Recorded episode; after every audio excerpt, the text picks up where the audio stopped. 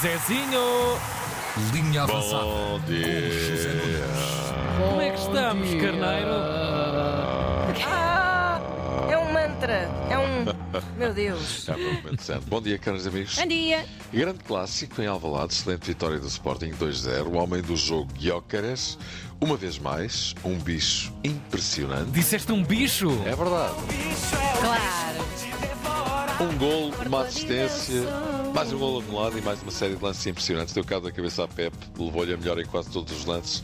E aqui entramos no polo oposto do jogo. Se Guiócaras é o melhor jogador em campo, Pep teve uma noite completamente ao lado. Pois. Acontece aos melhores, talvez não estivesse nas melhores eh, condições, fica a ideia de que não estava. E Guilherme fez o resto e a cereja no topo do bolo foi a sua expulsão. A segunda, esta temporada, recordo também na Supertaça, foi expulso com vermelho direto frente ao Benfica e ontem voltou a fazer o mesmo, deixando a sua equipa, que já perdia, a jogar com 10. Quanto ao jogo, superioridade clara do Sporting, 11 contra 11 e 11 contra 10 ainda mais. O resultado é lisonjeiro para o Porto. Fica a ideia de que o Sporting falhou a oportunidade de ganhar o jogo por vantagem bem mais dilatada. Finalmente realça-se também o facto do Sporting, finalmente,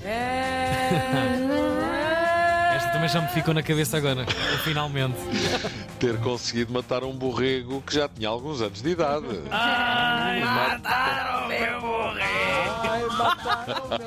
Estavam fora do tom. Estava, estava. Pois foi. Depois de cinco derrotas a fio com o Porto, o Sporting interrompe esse ciclo com uma vitória justa e autoritária, situação que deixou evidentemente Rubén Amorim satisfeito com a sua equipa, claro. Fomos muito, muito fortes em tudo o que foi duelos, segundas bolas, eh, entendemos o jogo, os momentos do jogo, quando pressionar, quando não pressionar, e acabou por correr tudo bem. Nós podíamos ter feito e fizemos mais golos, mas ganhámos, isso é, é o mais importante. Com esta vitória, o Sporting regressa ao comando isolado da Liga. Noite boa para Rubén Amorim e, francamente, má para Sérgio Conceição. Conceição, que não viu assim tantas virtualidades na exibição do Sporting, preferindo destacar o facto do Porto ter jogado mais de meia hora em inferioridade numérica, coisa que também já aconteceu nos clássicos com o Benfica. Duas horas que os rivais estão à nossa frente, duas horas, duas horas que jogamos com menos um jogador, percebendo por tudo aquilo que se passou que em maio faremos as contas de, de campeão. Pronto, Uh. Sérgio Conceição que disse também, não, não está aqui neste som, mas disse também que não viu no Sporting nada de extraordinário neste jogo e acha que o Sporting até teve dificuldades mesmo em superioridade numérica. Palavras que não ficaram sem resposta de Amorim. Isto ainda vai mudar tudo. E, portanto, o Sérgio Conceição, depois de perder, já falar, já é bom. Já sabemos que ele também, quando perde, eh, é assim, explosivo, e, portanto, eu não vou estar a comentar as palavras dele.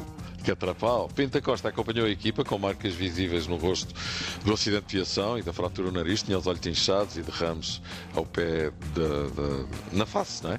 Mesmo assim, o Presidente do Porto fez questão de estar presente, mas lá Incrível. está. A coisa correu mal, primeiro o acidente, depois a derrota. Às vezes a vida é assim, não é? É verdade. Quem, quem teve uma noite memorável foi Eduardo Quaresma, estava longe de pensar que ia jogar, mas com o Ates lesionou-se à última da hora e Rubén Amorim não hesitou em dar-lhe a titularidade. Muitos pensaram. Maluco. Quaresma tinha estava 50 maluco, não. Quaresma tinha 54 minutos de utilização esta época e o que é facto é que foi lá para dentro e fez um jogão, segurou muito bem Galeno e ainda assinou uma jogada espetacular que deu gol a Guiócares, mas, Mas que nada. mas que nada que o gol foi anulado por pertença à falta de Quaresma sobre João Mário. Depois de ver as imagens, Nuno Almeida anulou para desespero e discordância de muitos sportinguistas que acham que o gol foi Limpinho. mas Limpinho. o que também merece discordância eh, dos comentadores de arbitragem que já estive a ver nos jornais que acham mesmo que há falta de Quaresma. Siga! E segue papinho. Que o Sporting ganhou o jogo na mesma, ou seja, tanto faz dar-lhe na cabeça como na cabeça lhe dar, ou por outras palavras, Ela não me quer. Porque eu bebo. E eu bebo porque ela não quer. É compreendido.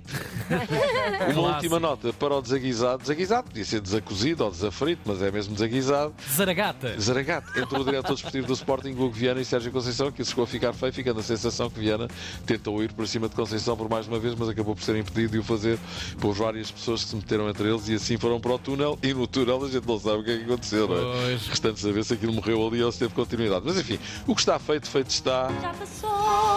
Ao cabo destas 14 jornadas, temos então a classificação assim ordenada e a classificação assim ordenada. É sempre aquela expressão vintage que cai bem, não é? Sporting primeiro classificado 34 pontos, eh, Benfica segundo 33, Porto terceiro 31, Braga quarto 29, ou seja, 5 pontos de diferença entre os quatro primeiros. E o Vitória de Guimarães não está longe, tem 26 pontos, está no quinto lugar. É claro que ainda é muito cedo, isto ainda continua tudo baralhado, mas claramente Benfica e Sporting saíram a rir desta jornada.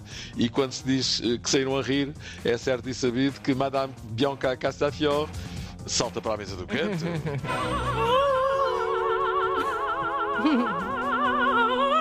Epá, esta parte, esta parte parte-me todo. Esta parte parte-me todo. Ela parte pelo é? pescoço. A propósito do Benfica, quem está nas nuvens é Trubin. Depois do início muito complicado, Trubin tem vindo sempre a subir. E no domingo, não há dúvida, que fez jus com uma grande exibição ao epíteto de Super Trubin. It's Super A Trubin. música, parecia a música do Zaba. Super Trubin. na, na, na, na, na. Exatamente. Olha, finalmente a sorte das equipas portuguesas na Europa. O Porto vai jogar com o Arsenal nos oitavos de final da Liga dos Campeões. C'est pas bon ça, je n'aime pas. De facto, a coisa podia ter corrido talvez um pouco, só um pouco melhor, porque as equipas eram todas fortes, mas em todo o caso também podia ter sido pior se fosse o Bayern ou o Real Madrid ou o Manchester City. Em compensação, na Liga Europa, tudo em paz, and love, Benetton, salvem os golfinhos, Benfica com Toulouse. It's forbidden to lose the game against Toulouse. Tens a ver que é engraçado, Zé. Palermo. O Sporting defronta o Young Boys da Suíça e o Braga joga com o Karabag do Azerbaijão. Azer? Beijão. pá. Vou andando. Esta, esta para mim foi, foi a gota d'água. Vamos embora. Vamos embora, Um beijinho. Oh, Até amanhã. pá, Beijão. Hum, até amanhã. Linha avançada. Na Antena 3.